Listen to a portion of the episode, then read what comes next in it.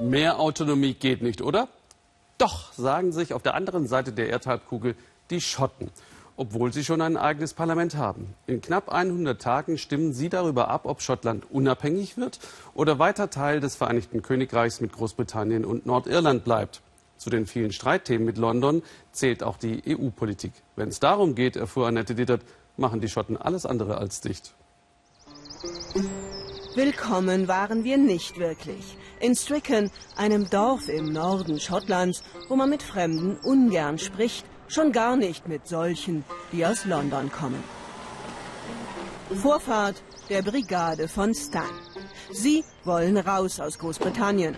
Stan war lange Jahre der Dorfpolizist und will wie seine Kollegen jetzt klare Verhältnisse. Ein unabhängiges Schottland von Schotten regiert. Schottland wurde vor 300 Jahren von unserem eigenen Adel an England verkauft.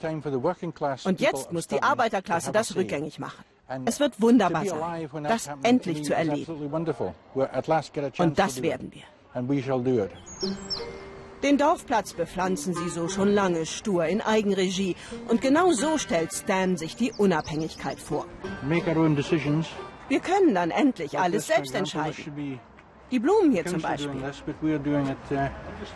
Für sowas gibt es kein Geld aus London. Das wird alles besser, wenn wir endlich unser eigener Herr sind. Genau das sagt auch der Chef aller Schotten, der in dieser Mühle am Dorfrand wohnt, zurzeit aber meist im Land unterwegs ist, um für seine Mission zu werben, Alex Summit. Der dabei laut letzten Umfragen knapp die Hälfte der Schotten hinter sich hat, Yes, sagen Sie vor allem, wenn er sagt, man wolle in Zukunft keine schottischen Steuergelder mehr an London abgeben. Die Unabhängigkeit ist deshalb bei weitem die beste Option für uns. Ein schottisches Parlament, das Schottland regiert.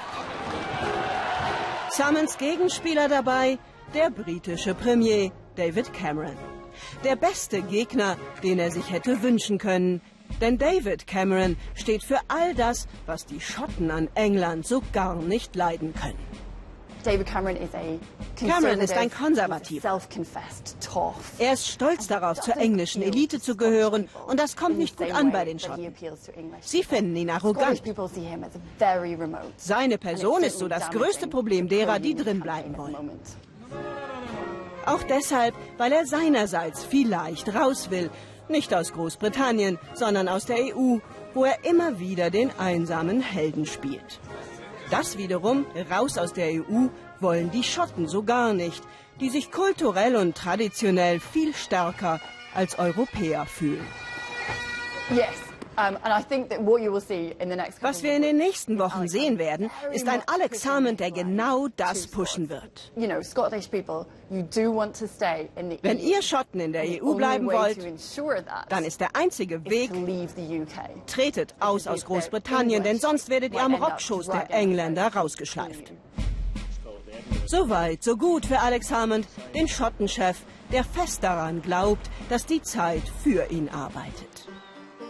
Zurück in seinem Dorf treffen wir dann aber auf Peter, den Großbauern.